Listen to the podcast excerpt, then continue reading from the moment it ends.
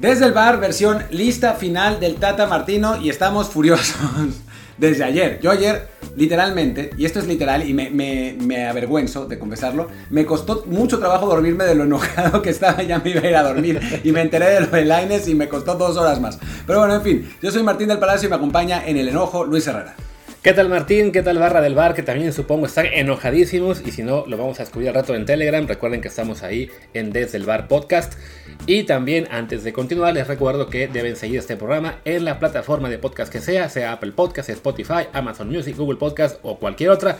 Por favor suscríbanse y de preferencia en Apple Podcast también les encargamos un review con comentario. El review por supuesto de 5 estrellas porque si dejan 9.3 pues habrá, no mamen, ¿qué, qué, clase de ayuda es esa? No dejen, ese review. Por favor, mejor 9.3, que no, uno de 5 por favor y si no pues vayan a escuchar. O oh, no, no, mejor no, ya que les, damos ideas de los podcasts y si los acaban escuchando. Mejor sí, síguenos ahí en Apple Podcast y también en Desde el Bar Podcast en Telegram. Y pues sí, vamos a la mentada lista de la selección que ya se filtró ayer. La filtró Alejandro Bañanos. Después Rejor dijo que su compañero, de que su propio reportero la había filtrado. Que claro, su reportero fue el que leyó el Twitter de Alejandro Bañanos y dijo, ah, mira, aquí está la lista. Y el récord la publicaron como propia. Y después Fabricio Romano pensó que era, bueno, pensó robó la lista de, récord diciendo que era oficial, hasta que varios le dijimos que no era oficial, sino era la lista de récord y la borró. Eh, después eh, Bleacher Report agarró el tweet de Fabricio Romano. En fin, el asunto es que si era la lista correcta, todo parece indicar. Vamos a confesar que nuestras fuentes nos dijeron que sí era la lista correcta y estamos grabando antes de que la, la de Tata Martino, aunque ustedes la verán después. Si hay alguna sorpresa, pues no, no van a estar escuchando ese podcast porque vamos a grabar otro, así que... tendremos que estar grabando otro podcast mucho más tarde, así que vamos a contar con que ya no hubo ninguna sorpresa, ya todos los insiders están, digamos que confirmando que lo de ayer es lo correcto, además que ya es lo que temíamos en general en casi todos los casos, quedaba la única duda de, este, de, Diego Laines o el Piojo Alvarado, increíblemente para nosotros, ahora nos enojamos por eso, se fue por Piojo Alvarado, pero bueno, primero ya, comentamos rápido la lista, Porteros se sabía, Ochoa, Talavera y Cota. Defensas se quedó fuera Angulo, así que son los que esperábamos. Jorge Sánchez, Kevin Álvarez, Néstor Araujo, Johan Vázquez, Héctor Moreno, César Montes, Arteaga y Jesús Gallardo. Mediocampistas se quedó fuera Eric Sánchez, como ya se esperaba también. Así que entra Luis Romo para acompañar a Guardado, Herrera, Charlie Rodríguez, Eric Gutiérrez, Luis Chávez, Edson Álvarez y Orbelín Pineda. Y delanteros, aunque alguno de ellos aparecerá como media otra lista, serán el Piojo Alvarado, Alexis Vega, Uriel Antuna, Chucky Lozano, Raúl Jiménez, Henry Martín y Funes Mori. Se quedaron fuera Diego Laines y Santi Jiménez, que pese a ello están en Girón en este momento. Bueno, están todos, ¿no? Eric Sánchez también está ahí, también Angulo. Eh, yo la llamo la lista de los enanos y veteranos. Porque tenemos probablemente a la selección más baja de todo el mundial, y también a la segunda selección más veterana de todo el mundial. Y eso sí está confirmado por Statistics porque como México es el último país en entregar la lista, entonces ya sabemos todas las otras y Statistics ya checaron y la, el promedio de edad de México es de 28.5, es el segundo más alto después de Irán. Digo, obviamente se, se afecta que Ochoa, Talavera, Talavera y Cota sean unos... Bueno, Cota no es tan veterano, pero Ochoa y Talavera sí sean muy veteranos, pero también pues hay que decir que no hay ningún jugador sub-23 en la lista. Que yo creo, y lo podemos checar en lo que Luis va, cuando le toca hablar a Luis, porque ahora está checando la lista de Irán, eh, pero, pero yo creo que es la primera vez desde 1998 quizás que México no lleva a ningún jugador sub-23. Sí, es muy factible, la verdad, porque, vaya, siempre, fuera la lista que fuera, había por lo menos un jugador. 98 también. Sí, dos. ahí está, se trae está Davino con 22 años, que además Davino era titular en aquella época. Estaba también Pavel Pardo, que era titular también. Estaba Salvador Carmona, que no era titular. No, no, no, no lo era, lo fue en 2002. No, en 98 alternaba con Braulio Luna, que era otro sub-23. No, no, pero eso, no, no, espera. Si Carmona era tal derecho. No, ya sé, jugaban por izquierda. Absurdamente, sí. Ah, Pardo, Pardo, era el lateral derecho titular y Carmona y Luna se, alternaban ah, lateral izquierdo. Mi, memoria no, no va para tanto. Después también, bueno, eso era, y, como dice Martín, Braulio, que ya tenía 23 años, lo mismo que Isaac, sí, era Isaac Terrazas, también estaba en, esa época Joel Sánchez, que también jugaba, eh, tenía minutos. O sea, era una lista que, siendo la que más... Eh, se recuerda en general como un, un, papel, sí tuvo varios jugadores jóvenes y además recordemos aquella lista tenía solamente 22 jugadores, ¿no? A ver, 2002. 2002, me estamos diciendo que tenía Rafa Márquez con 23 años, que era el capitán, Torrado también con 23 años, que sí jugaba, y después de eso, Melvin. Melvin Brown, que no jugó, ni no jugó nada. O sea, esa lista, esa lista del, del, del, Vasco Aguirre sí era una lista un poco más veterana, sin tanto jugador tan mayor como ahora. El más viejito era Alberto García Aspe, que todos sabemos ahora, el, el, objetivo de la selección en ese mundial era hacerle un homenaje en el último partido. Sí, en realidad el único titular, y por insólito que parezca, porque los veteranos eran Campos, uh -huh. Aspe, Miss El matador Hernández y Sigifredo Mercado. Y el único titular era Sigifredo, lo que lo hace más absurdo. Pero bueno, a ver, vayamos a 2006. Ahí sí, porque la golpe le echó ganas a llevar a, llevar a algunos jóvenes. Eh, pues el más joven era Memo. Tenía 20 años. No, no, el más joven era Guardado. Ah, Guardado, claro, obvio. Entonces, ellos eran los jóvenes de la, de la lista. Y después de ellos Pineda. estaba Gonzalo Pineda con 23 años. El Maza con 24. Y después de ellos el Corona con 25. Sea, el resto era un. Ah, bueno, también. Sí, y el Luis Pérez también con 25. O sea, era una lista de, por lo que vemos, en su gran mayoría de jugadores en su prime. Si acaso veteranos estaba, ¿quién te gusta? Eh, portero. Oh, no, no, Claudio Suárez, que fue ya nomás a hacer grupo.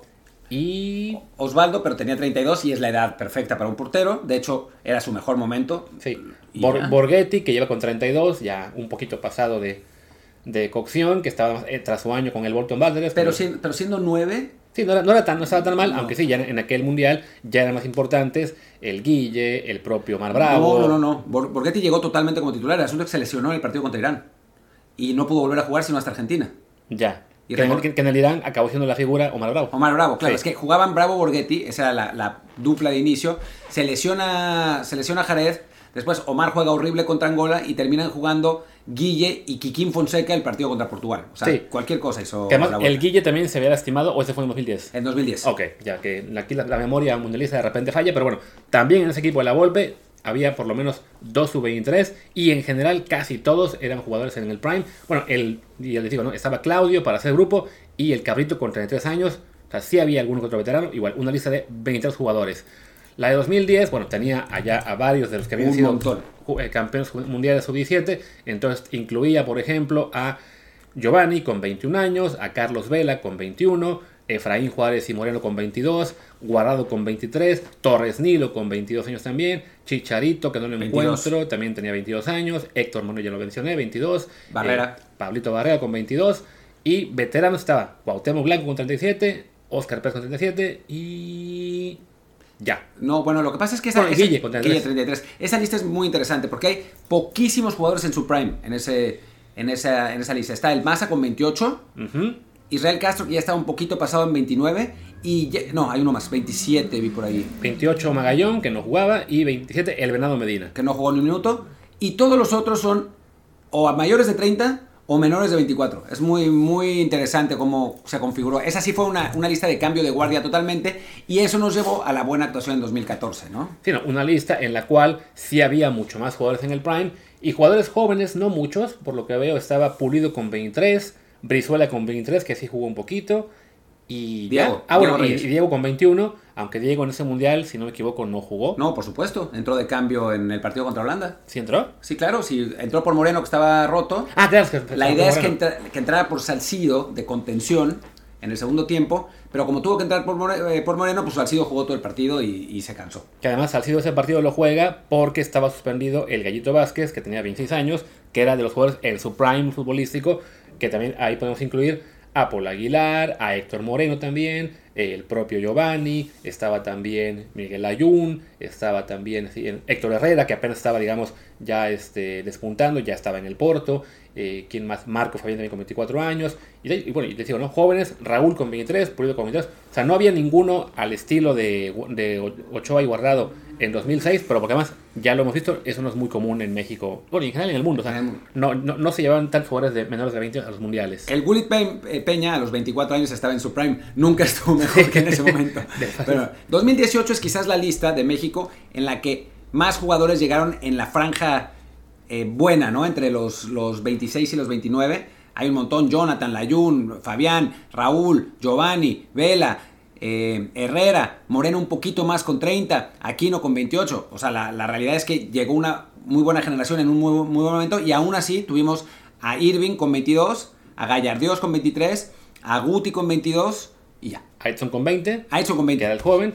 Y sí, Guti con 22, con el- con el que él llegó en lugar de Diego Reyes, que se había lastimado previo al Mundial. Y sí, por ahí, bueno, y ya veteranos, ya estaban además Corona con 37 años, Talavera con 35, en lo cual ya era como, era el, el presagio de que los porteros en México cada vez eran más viejos, ¿no? Pues porque no hay, no hay relevo, no ¿no? sale, sale el relevo. Y esta vez, bueno, ya sabemos que había un relevo posible, pero decidió el Tata no llevarlo. Y así, bueno, ya regresamos a la 2022, en las que sí, la verdad es una cosa triste, por además, siendo 26 jugadores, sabiendo ya a quiénes cortó, tenemos aquí todavía en la Wikipedia la lista de 30, bueno, de 30 ya, ya cortaron aquí a, a, al Tecatito Corona, y decíamos que de los 30 que tenía el Tata, cortó a los tres más jóvenes y al quinto más joven. Sí, no. Bueno, es que el Tata es un conservador. O sea, es- esa es la realidad. Lo fue todo el proceso. Digo, no, no deberíamos habernos sorprendido. Lo que pasa es que teníamos la esperanza de que, de que cambiara, porque en algún momento apareció y empezó a dar declaraciones de que mejor se fuera en Europa y, y todo eso. Y parecía que el Tata cambiaba. Y conmigo habló y dio una entrevista y dijo todas las cosas positivas. Después me acusó con la federación de ser negativo y que no me hubiera dado la entrevista de haber sabido quién era yo. Pero bueno, en fin. Eh, el caso es que que bueno, pues el, nos, nos emocionamos pensando que el Tata podía cambiar, pero fue un error, fue un error. O sea, el Tata lo que va a hacer es llevar a sus, a sus medios enanos a tocar la pelota lateralmente, tratar de mantener la posición del partido y que no lo ataquen y tratar de desequilibrar con los tres de adelante. Y los tres de adelante sabemos quiénes van a ser, o sea, está claro, van a ser Vega, Lozano y Jiménez o Funes Mori. Si Jiménez está bien, jugará, jugará Jiménez. No es un técnico como para experimentar. Dicho esto, sí me sorprende mucho lo de Laines, porque a Laines lo había, le había tenido mucha paciencia, lo había puesto a jugar muchas veces y Laines le había rendido. Que vaya el Piojo Alvarado por él me parece una absoluta burla. Y es una burra sobre todo porque creo yo que ni siquiera es que hubiera tanta falta decidir entre el Piojo o Lainez. Simplemente es que en otras posiciones se, se enamoró de jugadores a los cuales no quiso bajar. Y en particular hablo de Luis Romo. Y desafortunadamente, pues sí, eso acaba costando el no llevar a Diego, que sí es cierto que no ha tenido en Europa una carrera como esperábamos, que no ha jugado mucho, que en el Braga no pudo dar el salto a titular que esperábamos, en parte la mala suerte de que le dijeron que se iba Ricardo Horta y no se fue, este, y eso sí le afectó muchísimo las posibilidades. Quizá si él en el verano piensa no, no se va a ir Horta, así que mejor me voy al que era la Almería, que, los, que lo buscaba o Almería. demás, a lo mejor en este momento estaría como titular en Almería y sería menos polémica su, su consideración, pero desafortunadamente, bueno, el, jugar poco en Europa acabó siendo la excusa que agarra el Tata para cortarlo por un Piojo Alvarado que fuera de, de Tata, Alvara- de, perdón, de Tata Martino, de Samogil y dos más, la verdad es que a nadie convence, ¿no? Sí es un jugador que tiene talento, que es versátil, que lee muy bien el juego, pero en selección no se le ha visto nada, ¿no? O sea, se le ha visto jugar de, de interior, de extremo, de falso 9, y en ninguna posición realmente ha mostrado algo que digas, ok, este cuate tiene ese extra que justifique que esté ahí, ¿no? Que mira, que por la edad que tiene este, y la progresión que puede tener después, qué bueno que esté. En su caso particular, qué bueno que vaya. Pero sí, si, si, la, si al final la disyuntiva acabó siendo entre el Piojo o Laines, pues el Piojo no va a ser un cambio que digas, ok, vamos perdiendo ante Polonia 2 a 1, minuto 75, ¿qué hacemos para atacar? No vas a meter al Piojo Alvarado, ¿para qué? Y en cambio, Laines era esa posibilidad de, bueno, vamos a ver si él puede por lo menos romper esta defensa como lo hizo en ocasiones en CONCACAF. Sí, yo no, a esos jugadores no los llamo polivalentes, sino malivalentes, porque juegan varias posiciones y no les viene ninguna, ¿no? Sí, la realidad es que el, el Piojo Alvarado tiene condiciones, obviamente, es rápido, es eh, vivaz, eh, tiene regate, aunque va mucho para atrás, pero no, para mí no tiene la suficiente calidad. Laines es muy desorganizado tácticamente, ya sabemos, eh, pero tiene esa verticalidad, esa potencia que te puede... Nadie pedía a Laines de titular, o sea, hace mucho que no lo pedimos de titular. Lo pedíamos 15 minutos por partido Sí. para, para tratar de desequilibrar. Yo casi podría asegurar que Alvarado no va a jugar. Como Romo no va a jugar. ¿Me puedes explicar qué hace Romo, que juega normalmente la posición de pivote, cuando tienes un equipo con Héctor Herrera, que parece que es el que va a jugar ahí, Edson Álvarez, que es el que debería jugar ahí, y Eric Gutiérrez, que es el que está jugando ahí en el PSV? Exacto. Cuarto contención. O Sí, sea, ¿para no, qué es- queremos todos esos? Es esas locuras, ¿no? O sea, uno, uno entendía hace, hasta hace dos, tres meses, ok, bueno, Romo no está en el momento que le recordamos hace un año, ya no es el de Cruz Azul, ya no es el de Querétaro, pero bueno, es el suplente natural de Edson, incluso de Héctor por la polivalencia, este, se, le puede se le puede también colocar como central. Ahora que vemos, ok, pero es que en el puesto de Edson ya se añadió Herrera como la posibilidad más fuerte y como dice Martín, también a Eric, pues ¿qué necesidad de llevarlo? Ninguna, simplemente es Martino, en este caso, pues siendo este eh, leal, vamos a decir, a un jugador que fue vital para él en, el, en parte del proceso. Eh, un poco también como lo es siendo leal con Funes Mori, que al haberlo llevado este, el año pasado, eh, digamos que se acabó casando con ellos, como, no sé, como también se había casado en su momento con el Chaco con Pizarro y le habrá dolido muchísimo dejarlos fuera. Pero es que francamente Romo no te aporta nada, no va a jugar seguramente, como dice Martín, porque ya hay muchas opciones en la posición delante de él. Y en cambio, si te fijas, al sacrificar a Laines, hablamos de que era como extremos, como decías, está Irving y Vega, que supongo yo van a jugar. Antuna como el suplente natural ahora increíblemente. El Piojo. Y ya. o sea, si se lastima uno de los cuatro, ¿quién juega o, o, quién está ahí como relevo? Supongo que Orbelín va a ser la quinta opción, ¿no? Pero si hablamos de que te limitas en cuanto a variantes en esa zona, mientras que en el puesto que Romo puede ocupar tienes un exceso. No, es la realidad. O sea, es, un, no sé, es, un poco un desastre. Y después, hablabas de Funes Mori, y yo quiero insistir, la gente me odia por decir esto, pero es que Henry Martín no tiene, no es jugador de selección. O sea, eh, es, es un jugador que, yo lo pregunto en general, porque yo supongo que la gente no lo ve, ¿no? O sea, ve los goles que hizo en América, ¿no? Pero siempre les pregunto, a ver, ¿qué te da Henry Martín? ¿Qué te da? O sea, no es un tipo que sea alto, fuerte, potente, porque no es. O sea, está fuerte para el tamaño que tiene, ¿no? Pero no es un tipo que, digamos, eh, vaya a meter en problemas a los centrales polacos, ¿no? ¿Estamos de acuerdo? Digo, quizás a Lisandro por el tamaño, pero Lisandro en cuanto a colmillo, en fin, eh, no es ni alto ni fuerte. Es decir, no va mucho por arriba. No juega fuera del área. O sea, no es, no es un, buen futbolista para, para el esquema del, del Tata Martino. No es un gran rematador de primera.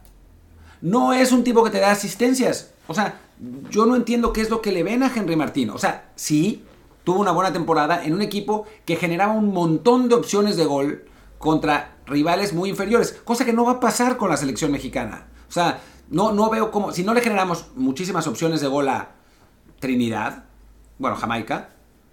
O sea, no es que, no es que vayamos a, mágicamente empezar a, tirar 30 veces a portería. Entonces, no sé qué te da Henry Martín que no te puede dar Santi Jiménez como relevo, porque Santi Jiménez es, sí, tampoco te da mucho de fuera, eh, fuera del área, y esa es la realidad, o sea, le falta aprender mucho ahí, pero es un tipo con un físico completamente distinto, es a nivel entrega y choque y lucha, pues un jugador que también te da ese, ese empuje y es un buen rematador de primera. O sea, yo simplemente, sinceramente, no entiendo qué pitos toca, no, porque se, se malentiende. O sea, qué diablos hace un delantero de 1.73 ahí. O sea, no, no, no me cabe en la cabeza, sinceramente. Sí, la verdad es que a lo de Henry Martín, yo creo que, y, me, llama, la atención que hace seis meses la mayoría de la gente hubiera simplemente dicho, sí, que lo, que lo, que lo banqueen, que lo manden a volar, es el que sobra. La semana pasada hice la encuesta de quién tenía que ser el sacrificado y Henry Martín acabó este, en un lejano tercero. había mucho más gente, evidentemente, pidiendo que fuera, fuera, que fuera Funes Mori el que quedara eh, borrado de la lista, casi dos de cada tres. También había ya uno de cada cinco que Raúl Jiménez, porque sigue habiendo esa tendencia y además creció en los últimos días de de gente que diciendo, es que, ay, es que no está en forma física, no debe ir, no está para jugar. A ver, los que saben si está en forma física o no son los de la selección, los médicos, el cuerpo técnico, también de la gente de preparación física. Dicen que está apto físicamente y bueno, si es un delantero que está apto físicamente, sabiendo que es muy superior futbolísticamente a los demás, lo tienes que llevar sí o sí. O sea, él, insisto, come en una mesa distinta, no lo vas a bajar en, ese, en un caso como este. Y Henry Martín, pues se ganó un poco como que la convocatoria y, el, el perdón del público. Dice que, ay, pues lo hizo muy bien en el América el último torneo, anda, anda on fire, es el que está en mejor momento. Pues, pero como dice Martín, es el delantero que tuvo la ventaja de estar en un equipo que generaba muchas llegadas, con un esquema de juego diferente al que usó el Tata y sobre todo con, una, con un plantel superior al de, ¿qué será? 14 de los 17 equipos que enfrentó, cosa que no va a pasar en este mundial, ¿no? A menos que el Teta esté ya visualizando, ok, contra Jamaica se me complicó un par de veces y él fue el que salvó el partido, pues contra Arabia, si vamos 0-0, voy a meter a Henry Martín y él va a hacer el gol. No, bueno, ya me imagino al, al, tata, al Tata Martino diciendo, ah, este partido contra Arabia estaba poniéndose complicado. Voy a poner el arma secreta que nadie conocía, que la había estado guardando para este juego. Henry, vení. O sea, ¿a qué, ¿quién se va a morir de miedo de eso? ¿No? O sea, es más bajo que los árabes, que deben ser uno de los pocos equipos que deben estar a nuestro, de, nuestro tamaño, más o menos. Pero bueno, pero bueno. Eh, digo, ya no sé qué más decir, porque nuestras quejas principales son esas dos. Ya, o sea, de. de. de Acevedo y todas esas historias ya hemos hablado hasta, hasta el cansancio. Bueno, está lo de, lo de Raúl Jiménez, que ese es, ese es otro tema que estás viendo, las, la, está viendo Luis las estaturas de los jugadores árabes. ¿Has encontrado a alguien menor de 1,73? Encontré, no, la mayoría son más bajitos que, que Henry Martín, a lo mejor porque en laterales. Encontré un central de 1,82, ahora un 1,85. Sí, los, los, centrales sí son los más altos que él. 1,87. Había encontrado nomás los, los, laterales primero, pero sí, al, con los centrales no, no está ni cerca de ellos. Eh, y vaya, creo que es eso, ¿no?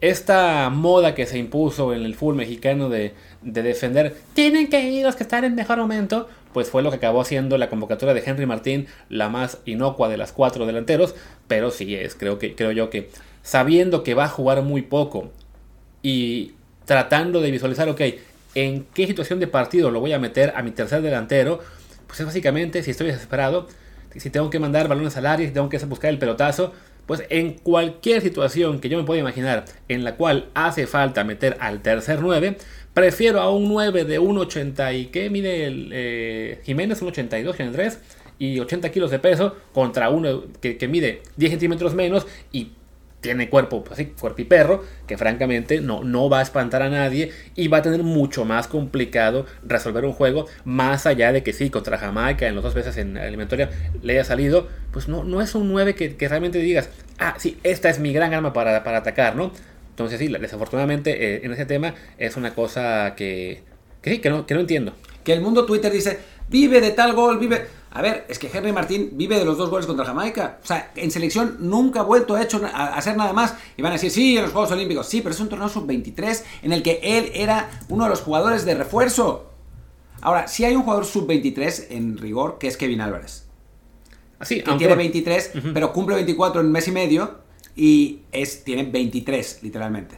De hecho, a ver, por aquí, acá estaba la, la lista. Sí, él cumple en enero. O sea que, sí. sí o sea, legalmente sí este año contaría como sub-23. Sí, pero bueno, en fin, ya, ya me eché el tweet y alguien me dijo, no, pero es que Kevin Álvarez sí es sub-23, pero es el sub-23 más chafa de la historia, no en, no, en, no en calidad, sino en edad, o sea, claro. es... El, o bueno, sea, y después de que vimos la lista de los que ha llevado México en los últimos 20 años, quizá en calidad también. Quizá en calidad también, sí, sí, puede ser. Había por ahí Isaac Brizuela, ¿no? Que, que por ahí Cone está... Bueno, pero Conejito en aquella época sí era... Despuntaba, ¿no? Despuntaba. Ya después se fue a Chivas y todo se fue a la mierda, pero bueno, en aquel Will, punto... Peña.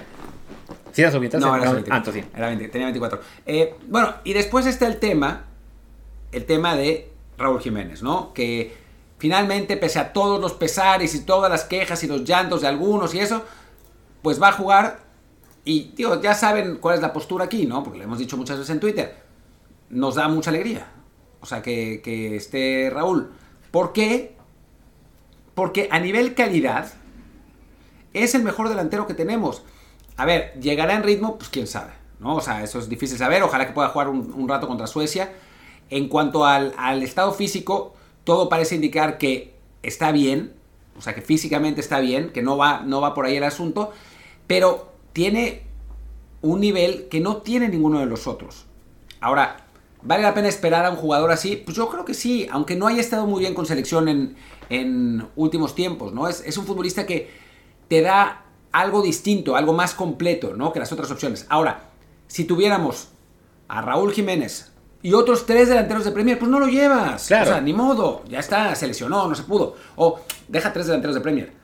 Dos delanteros en España y uno en Italia. Va, ¿no? Y, y, Raúl, que es el mejor de los, de los cuatro. Pues no lo llevas, no llevas a Raúl. Pero si tus opciones son Funes Mori, que físicamente ya está bien, pues, pero tampoco es que digas, uh, Henry Martín, que, hello.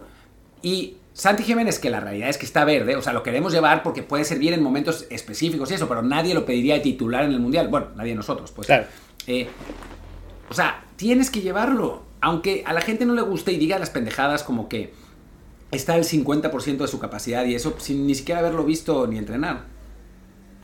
Y es que es eso, ¿no? A, la gente le, es muy sencillo el igualar a los jugadores en cuestión este de, de que es que físicamente, es que el ritmo, a ver, no, no es lo mismo, no, es lo mismo esperar a un delantero eh, que está, sí, evidentemente, con, con, baja forma futbolística por no haber tenido actividad en los últimos meses, pero que futbolísticamente tiene alcances mucho más altos que los otros. O sea, por el simple techo que te puede ofrecer Raúl Jiménez, lo llevas. Es y esto eh, aplica, en esta selección aplica para Raúl, para Héctor Herrera, para Chucky, para Tecatito, al que también esperaban, y para Edson. O sea, son los jugadores que son en un nivel diferente, ¿no? Y como pasó también en otras Copas del Mundo, lo que pasó, por ejemplo, con Giovanni en 2018, que sí, desafortunadamente no funcionó, pero fue porque para Osorio era un jugador, y no solo para Osorio, para muchos técnicos, era un jugador que si lograbas ponerlo a punto te podía aportar algo extra, eh, porque conoce su calidad, ¿no? Desafortunadamente no salió, ¿no? Y así lo podemos ver en no, solamente el caso de México, sino en cualquier selección, ¿no? O sea, hace apenas unos días nos reíamos, ¿no? De que Senegal va a llevar al médico brujo para que vaya Sadio Mané. O sea, proporción guardada, Sadio Mané es para Senegal lo que un Raúl Jiménez es para México, ¿no? O sea, un jugador de una categoría distinta que si tienes la más remota posibilidad de que te juegue 5 minutos en la fase de grupos, lo vas a llevar. O Incluso, a ver, veíamos las listas hace unos días, la lista de Portugal, que es una cosa brutal, eh, eh, que es una selección que por, por plantel quizás sea, top 5. Y de nuevo, proporción guardada, y estoy de acuerdo, y, sé que es, una casi una blasfemia que lo diga. Cristiano Ronaldo lleva un semestre básicamente jugando nada, ahora peleado con su técnico, ya habrán visto la entrevista que hizo ayer con Piers Morgan. Si fuera esto en México, habría mucha gente diciendo, no hay que llevar a Cristiano. Sobre todo por el talento que tiene Portugal, además de él, ¿no? O sea, no es como nosotros que, o sea, nuestras opciones para reemplazar a Raúl son una catástrofe. Portugal tiene un gran equipo, un gran equipo, y aún así van a llevar a, Cristiano, y va a ser titular Cristiano, ¿eh? Además, que es, esa es la otra. Y en cuanto a Sadio Mané, el asunto con él es que él sí está mal. O sea, Raúl Jiménez físicamente está recuperado. O sea, 85%, 90%. Mané está mal. Mané no va a poder jugar los primeros dos partidos del Mundial, lo que todo parece indicar. Lo que pasa es que el grupo de Senegal es un poco un chiste y seguramente calificarán. Pero, pero ahí está, Sadio. Y entonces... Y quién sabe, ¿eh? Porque arranca contra, contra Holanda. Entonces, por ahí el partido ante Ecuador es el decisivo. Y, si juega Sadio Mané es muy importante, ¿eh? Y que, y que, es parte de lo que está pensando en ese, en ese sentido el técnico de Senegal, ¿no? Ok, a lo mejor no cuento con él para el juego entre Países Bajos, a lo mejor no cuento con él ante, ante Qatar, pero si puede estar ante Ecuador los últimos 20 minutos, pues vale la pena llevarlo, sobre todo en una lista de 26 jugadores en las cuales te puedes dar el lujo de que tus últimos 4 o 5 sean jugadores, digamos, de consideración especial, ¿no? O sea, ya hemos visto que en un mundial por lo general juegan unos 16, quizá 17 jugadores de campo y el portero, ¿no? Si selecciona un portero, bueno, ya, va a entrar el segundo, pero por lo general no pasa, ¿no? Entonces, tu lista tiene que incluir esa base de, vale, 18 20, que son los que pienso que, van, que voy a utilizar. Y tengo 6 puestos que, vale, son los reservas eh, que solamente van a entrar en caso extremo. Bueno, ahí incluyes al delantero de mejor nivel, pero que no tiene este, en este forma futbolística, al joven de 22 años que a lo mejor no está jugando mucho en Europa, pero es el único diferente que tengo en esta lista, sobre todo la que pedí Carito. O sea, es donde pones consideración especial a que, ¿qué me puede ofrecer un jugador? en este caso, eh, que haga que valga la pena meterlo en lugar del jugador, digamos, medianito en buena forma física y futbolística, al cual voy a llevar sabiendo que no lo voy a usar, ¿no? Caso Romo, caso Henry Martín, caso incluso en la defensa Ahí de quién podemos hablar, si acaso, bueno, Johan Vázquez es el, es el cuarto central, o sea, no es, no es el mejor ejemplo, pero... No, y está bien que lo haya llevado, ¿no? O sea, ahí sí, porque además tampoco es que hubiera muchas opciones, nada más faltaba que nos clavaran al Cata Domínguez, ¿no? En, su lugar. Em, a ver, no sé, dicho todo esto, por ahí pasamos, ¿eh? eh lo que yo dije, lo, lo, lo dije en un momento, alguien me dijo en Twitter, imagínate que, ¿qué vas a decir en buena onda, no, no lo decía. ¿Qué vas a decir si pasamos al quinto partido? Me como el tweet con ketchup y mostaza. Claro. me lo como. O sea, perdón, Tata, y voy de rodillas al. o sea, yo no, no odio a la selección por esto, ni quiero que pierdan, ni muchísimo menos, ni voy a decir argentino mercenario. Eh, no, hombre. Ojalá él tenga razón. No parece, ¿no? Pero ojalá él tenga razón. Hice una encuesta hoy en Twitter eh, con dos opciones pesimistas y dos opciones optimistas sobre la, la posibilidad de ir al Mundial. Y 23% es optimista y 77% es pesimista. Según yo recuerdo, y recuerdo porque no me acuerdo bien, lo buscamos y no pudimos encontrarlo. Yo había hecho una encuesta parecida antes del Mundial y era como 50 y 50 en el caso de, del Tri de Osorio, pero no lo encontramos en Twitter, que igual lo inventé, eh, pero eso es lo que me acuerdo. Pero bueno, ahora está en, sí, 24%, subió un poco, 24%, 24% la, la, el optimismo, 76% el pesimismo, está de terror. Sí, no, y es que desafortunadamente en, en este caso, en el proceso de, Martino, los momentos alentadores en los que vimos algo bueno en la selección ya quedaron muy lejos, ¿no? Hablamos de la primera Copa Oro, la que se gana con claridad y que además justo después de eso se golea a Estados Unidos en un amistoso, y luego esa esas este, mini giras en Europa en la cual se le gana a Países Bajos en Ámsterdam, se le gana también a Senegal, si no mal recuerdo, se juega contra Japón y, y Corea. O sea, esos son los últimos puntos en que uno pensó, ah, mira, la selección va por buen camino. De eso ya hace dos años. Después, por supuesto, parte de este desencanto es que solo se jugó en CONCACAF por la Maritime Nations League y por la eliminatoria y por Copa Oro. O sea, casi no hubo oportunidades de jugar en serio contra rivales fuera. Y cuando se hizo, nos pasó por encima Uruguay.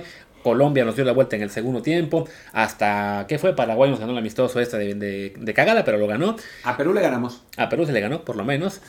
Este, ¿Y cómo se llama? Me distraje por un segundo porque pensé en Perú por razones diferentes. Pero bueno, voy, volviendo aquí al programa, vamos a decir que eso, ¿no? Que, que son tan pocos momentos de optimismo y son ya tan lejanos que se entiende el pesimismo actual de la, de la, de la afición en contraste con el caso de Osorio, que es, ok, pues sí, se perdió contra Chile por goleada, se, per se, perdió contra Alemania también por goleada en las confederaciones, pero bueno, se había avanzado la eliminatoria caminando, se le había ganado a Uruguay en la Copa América, se le había hecho muy buenos partidos a Portugal en las confederaciones, se le había ganado a Rusia en la confederación en Rusia, o sea, sí había bastantes también elementos para decir, ok, si lo pensamos en frío, no está tan descabellado pensar que vayamos a avanzar a la siguiente ronda. El problema era que pensábamos, bueno, nos iba a ganar Alemania, le íbamos a ganar a Suecia, fue al revés. Y ya luego, pues, bueno, esa, esa mezcla de emociones que fue ganar a Alemania y que nos goleara a Suecia hizo que perder con Brasil, que era lo más natural del mundo, se tomara como un fracaso cuando pues, en realidad era lo que todo el mundo pensábamos iba a pasar, ¿no? Sí, si hubiera sido al revés y perdíamos 3-0 con Alemania, ah, Madrid, pero después nos recuperábamos y ganábamos los otros dos partidos y perdíamos con Brasil, hubiera sido, bueno, ok, no le podemos ganar a las potencias, pero... Estamos en nuestro nivel todavía, nuestro ¿no? nivel. Pero, en fin, y después hay que decirlo también, ¿no? O sea, más allá de la queja por Laines y por, por Santi, creo que no cambia mucho las, las, aspiraciones de la selección. O sea, cambia un poco el futuro de la selección. Pero las aspiraciones creo que siguen siendo las mismas, que es, va a jugarse el pase a la segunda ronda con Polonia. En mi opinión es ligeramente favorito Polonia, que tiene mejores individualidades, aunque en equipo, pues la verdad es que no, no ha mostrado mucho. Eh, ahora Luis está, está, buscando las apuestas. Eh, y no, no, no cambiará gran cosa, ¿no? Este, este Laines, no este Laines, este Jiménez, no este Jiménez. Y también el Tata Martino, pues no le tocó buena suerte, ¿no? O sea, tiene una generación muy jodida, o sea, no, un, recambio generacional complicado. No hay grandes estrellas, no hay Gios, Velas, Chicharitos, ni Pablos Barreras, eh, sin ir más lejos, jugadores que impresionaran en el, en el torneo local o en, o en, equipos europeos, Héctor Moreno mismo, que ya estaba en el AZ. Eh, no hay. O sea, esta vez, pese a la medalla de bronce en, los Juegos Olímpicos, la realidad es que esos jugadores tampoco es que estén marcando enormes diferencias. Eh, no, no, no, tenemos ese recambio generacional. Él no nos ayuda, o sea, no, no ha permitido que, que, la selección mexicana, o sea, que, que en conjunto la, selección juegue mejor que la suma de sus, part, que, que, sus partes, pues, que la suma de sus partes sea mayor que las partes mismas. Eh, la, la realidad es que si uno dice, ¿qué jugador ha potenciado el Tata Martino en selección? El único que se me ocurre es Laines y no va a ir. Sí. Eh, fuera de eso, todos los demás juegan pues más o menos al nivel de sus clubes. Y mira que, bueno, de, mientras el de los Olímpicos, de los Olímpicos, 10 jugadores van al Mundial, lo cual por lo general sería un buen síntoma.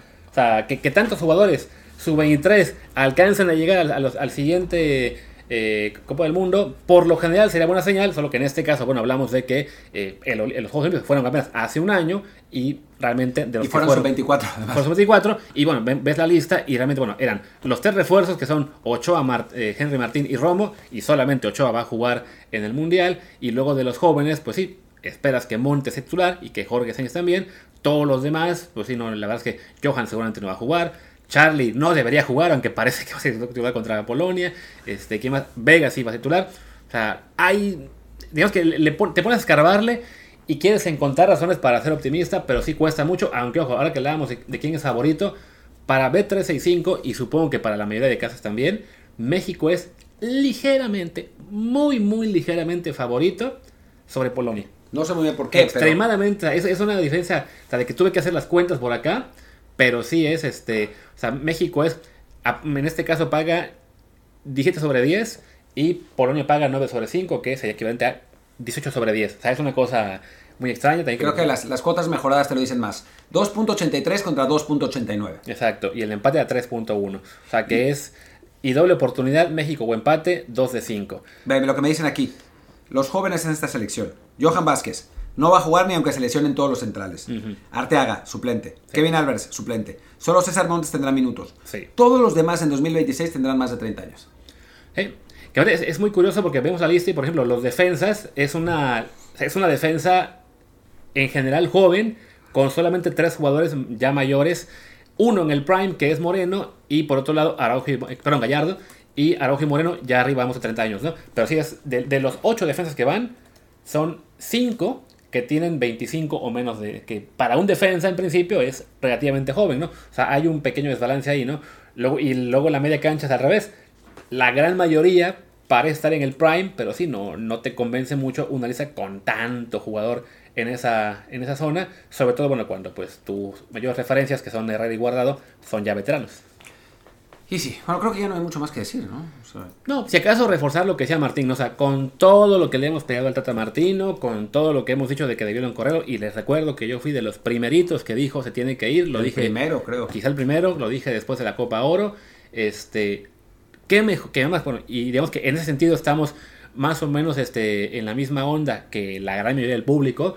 También sería bueno que la gran mayoría del público se baje un poquito del tren tóxico y entienda de que más allá de las críticas, más allá de que creamos que se ha equivocado el trata de muchas cosas, también yo quiero que nos calle la boca. O sea, yo prefiero que la semana que viene se le gane a Polonia con claridad, que se le saque un punto a Argentina, quién sabe cómo, que se le gane a Arabia, que haya una mezcla ahí de, resultados en el grupo de Francia y Dinamarca para que nos toque Dinamarca en octavos y se le pueda ganar y lleguemos al quinto partido y digamos, oh, miran, el Tata era el sabio, el Tata es el mejor técnico de la historia de México, que, ¿dónde están los que lo puteaban? Y yo voy a decir, aquí estoy, aquí estoy, levanto la mano, sí, yo lo puteaba, me equivoqué y qué bueno. Porque en un caso como este de la Copa del Mundo y la selección mexicana, prefiero dentro de 10 años o 20 acordarme cómo, me, cómo celebré y qué, gusto me dio que la selección llegara al quinto partido a decir, ah, yo tenía razón, ese era el peor equipo de todos. No quiero, no quiero decir tenía razón, no quiero. Claro. No, no, no, no, no. O sea, que recordemos así como, ¿Te acuerdas cómo nos equivocamos? ¿Cómo el Tata Martino sabía más? Y ahora que va a cumplir su proceso de 8 años y nuestra promedio de edad es de 34, creo que lo va a poder hacer, que vamos a poder llegar al sexto partido. Ahora, ya simplemente para cerrar, es oficial. Ya dieron la lista. Lo mejor de la lista es el gráfico. Está muy bonito el que, el que pusieron. Em, ahí, ahí lo ves. Y bueno, pues nada, creo que nada más que decir. Así es, ya se confirma la, la lista que todos sabíamos, pusieron el gráfico. Pues qué pena que no. Digo, el gráfico está bonito. Creo que de todos modos se queda muy lejos de lo que fue el esfuerzo, no sé, de el de Holanda, ah, Uruguay, Uruguay Inglaterra. Brasil con los videos de los seleccionados ahí diciéndoles este bueno, en sus casas recibiendo la noticia. Yo creo que están un poco falsificados los videos, pero bueno, igual se ven Yo estoy seguro que están falsificados esos videos. Eh, el de Argentina, la verdad es que sí estuvo muy pobre. Esperemos que también sea un reflejo de lo que va a ser el grupo. No sé cómo estuvo el de Polonia, cómo les harán avisado. Creo que fue un gráfico también. El de Argentina es una risa. O sea, el, güey casi le falta. O sea, era, eh, fue en un celular con, con una especie de, de, pizarrón atrás y leyéndolo. Solo faltaba que fuera un selfie. Sí. O sea, eh, perdón, pero Digo, si lo sé para TikTok todavía, a lo mejor ahí sí la, reventaba, ¿no? Pero bueno, fue un anuncio muy, muy flojito. Aquí está el de la selección, ya para cuando escuchen esto, seguramente ya lo habrán visto también en su Twitter. Pues bueno, ahí están los 26 e insistiendo, más allá de que pensemos que Diego, que Santi, que Acevedo, que, que además Acevedo ya que tiene ese cuadro ahorita, que Aldo Rocha, que Juan Pablo Vigón, que Alan Mozo o el que ustedes quieran debió estar en esta lista, pues estos son los 26 Ojalá que lo hagan bien y que nos callen a todos la bocota y así la próxima semana, cuando estemos haciendo 14 eh, episodios por, semana por el tema de que son muchos partidos, pues lo hagamos con gusto y no eh, mentando madres. Porque además, llevamos ya 4 años hipertóxicos en clave de selección, quizás 5, porque desde el año previo con Osorio ya estaba la cosa muy dura. Y créanme, los 3 minutos que hemos tenido de ilusión, de alegría, como fue tras el México-Alemania de la Copa del Mundo, o tras ganarle a Estados Unidos en la primera Copa Oro, valen mucho más la pena que pasarse años y años tirando bilis y peleando en Twitter solo porque teníamos razón. Sí, es la realidad. O sea, tratemos de ser lo más positivos posible, lo que no quiere decir dejar de ser realistas, porque una cosa es amargarse la vida y otra cosa es decir, bueno, pues la situación está como está y esperemos ganar. Y eso, así es como estamos nosotros, ¿no? Tratando de pasar a lo mejor posible dentro de esto. Y, pero sí que el Tata por ponerme de malas ayer y no, dejarme dormir a gusto. Pues ahí está. Pues venga, terminamos esta emisión. Yo soy Luis Herrera, mi Twitter es arroba luisrha. Yo soy Martín del Palacio, mi Twitter es arroba martín de ELP y el del podcast es desde el bar POD, desde el bar pod y el de Telegram es desde el bar podcast. Ya retomaremos las transmisiones pronto, de hecho muy pronto, y en el Mundial las retomaremos hasta que nos tiren el canal. Muchas gracias, chao. Chao.